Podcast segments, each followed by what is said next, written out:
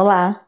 Eu escolhi falar para vocês hoje sobre os eguns, porque no vídeo passado, no vídeo dos finados, eu citei sobre eles. Agora eu vim elucidar quem são eles. Né? Eguns são espíritos como nós que um dia tiveram uma matéria. Essa matéria, como eu disse, é a única parte mortal. Então, nesse desencarne, esses espíritos, eles não aceitaram ir para outros planos e eles ficam aqui presos nesse plano material. Né? Então, o Eguns, ele pode ser um obsessor, é, quer dizer, eles dependem da energia de um ser ainda vivo, um ser que tem uma carga material e começam a roubar essa energia para eles poderem ficar no nosso plano. E aí por que eles ficam? Por diversos motivos. E por que, que também eles precisam dessa energia? Como eu disse, eles estão presos no plano material. Então é assim que nós acreditamos. Quando a gente dorme, a gente vive, né? Tendo um corpo material.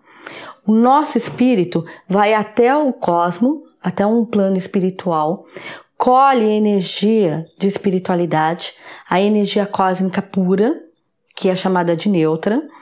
Quando a gente acorda, quer dizer, esse espírito reencarna de novo nessa matéria. Essa energia que ele trouxe, ela se divide uma parte dela fica para a matéria e outra para o espírito. Isso faz a energia de vitalidade, a energia do acontecimento. E esse espírito ele só consegue voltar para a Terra porque ele tem um corpo de atração para trazer ele de volta, que é essa matéria que ele deixa ali inerte dormindo.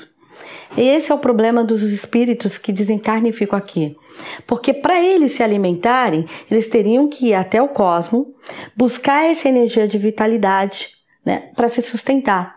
Mas acontece que se eles saírem, eles não conseguem voltar porque não existe mais esse corpo de atração. Então aí a partir daí, o que, que eles fazem? Eles começam a viver em grupos, em coloios, né? E manipulando energia para roubar a energia do outro. Mas como é que eles entram? Eles podem simplesmente invadir e ir pegando uma energia? Não, eles trabalham por associação. Eu preciso ter algo que me associe à energia desse obsessor para ele começar a fazer parte da minha vida.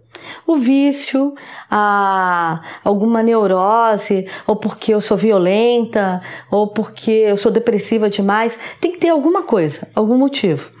Porque toda vez que a gente tem uma decaída na vida, né, na porta do vício, ou na porta da violência, ou na porta do ódio, isso significa que a gente começa a fazer o nosso baldinho da energia de vitalidade a transbordar. Essa energia começa a cair. E aí é nesse momento que essa energia começa a ficar, que está jorrando de qualquer jeito, chamar a atenção desses espíritos.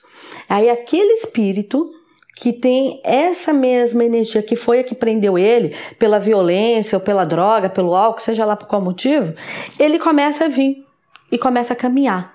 E isso faz o quê? Eu a cada dia mais ficar desvitalizada e aquilo, o meu problema, fica cada dia mais potencializado.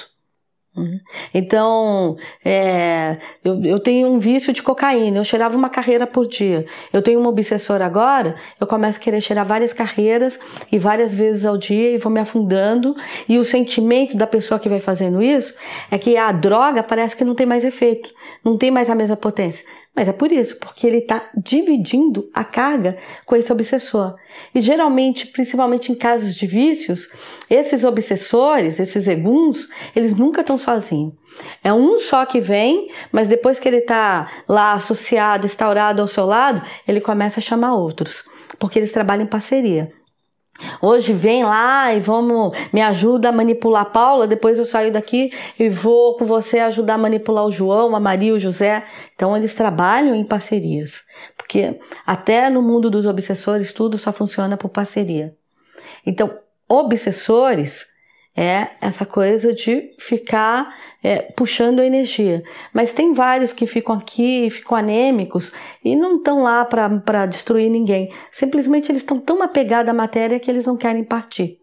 Mas só da gente ficar, ai, minha avó partiu, ai, que saudade, que saudade. Quer dizer, se esse espírito se recusou a partir por amor a você, por dó, ou porque por cuidado, porque achar que se ela não tiver mais na terra, quem é que vai cuidar de você? Nesse momento que você está chamando, você já está fazendo ela se associar. Aí o que acontece? Esse obsessor começa a vir para o teu lado começa a ficar ali manipulando a sua energia. Você tem que começar a dividir a energia com esse obsessor. E um dos sintomas, né, quando começa a ficar bem caótico, você começa a ter o sentimento daquele obsessor, daquele egum. Se ela morreu com um ataque cardíaco, você começa a ter sentir palpitação, uma dor forte no peito, você vai no médico e não descobre o que, que é. E é a mesma coisa que aquele espírito sentia. Né? Dentro do candomblé, a gente usa uma, um, um elemento, um adorno, né, que a gente chama de contregum, que é essa trancinha, que seja, vários de vocês devem conhecer, ou ao menos já viu alguém usando, feito de palha da costa. Por que, que a gente usa isso? Primeiro, que a gente põe ela aqui na altura do braço. O braço é onde sai a nossa energia de vitalidade. E aqui é a primeira explosão do portal. Então, quando a gente coloca aqui, a gente está é como se fizesse um toniquete, a gente está lacrando esse portal para que essa energia não saia. E depois a palha, ela é muito sagrada para nossa religião, ela é do orixá Omulu, Obaluaê, que é o orixá senhor dos mortos. Então essa palha é uma palha que existe um controle, é como aonde ela está, as pessoas, os espíritos não conseguem enxergar essa energia de vitalidade. É como se ela ajudasse a mascarar essa energia de vitalidade. Ela fosse, então dali só vai sair o que o seu corpo tiver necessidade. Você não vai ficar perdendo energia à torta e à direito. Né? Quando a gente vai a um cemitério, a um hospital, esses lugares de predominância das almas, é sempre recomendado que se use um contregum. Ah, o contregum é uma coisa que só quem é do candomblé pode usar? Não.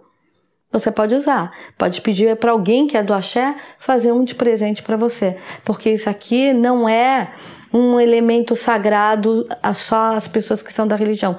E sim, foi algo deixado pelo orixá Omulu para proteger todos os seres da terra contra os usikus, né? Os espíritos da morte, os espíritos obsessores. Então, é, o contregum, além de ser um, ele, ele servir de adorno, ele é um elemento de proteção muito forte dentro da religião. Então, eguns, que é a tradução é obsessores, é, eles estão sempre à solta à nossa volta. Mas só vai existir na sua vida se você abrir brecha, se você fizer parcerias. Então, o, qual é o melhor elemento mesmo para se proteger desses seres? É ser autovigilante. É ser auto-julgador. É o tempo inteiro a gente estar tá policiando os nossos atos, os nossos pensamentos. Porque a vida acontece desde o momento que a gente pensa. Não é quando a gente coloca aqui para fora, não. Pensou, a gente já concebeu o filho. Então, a partir do momento que você sentiu que seus pensamentos estão tortos e tudo, começa a fazer uma organização mental e emocional. Assim você vai estar sempre protegido. Que todos os espíritos protejam vocês sempre. Axé.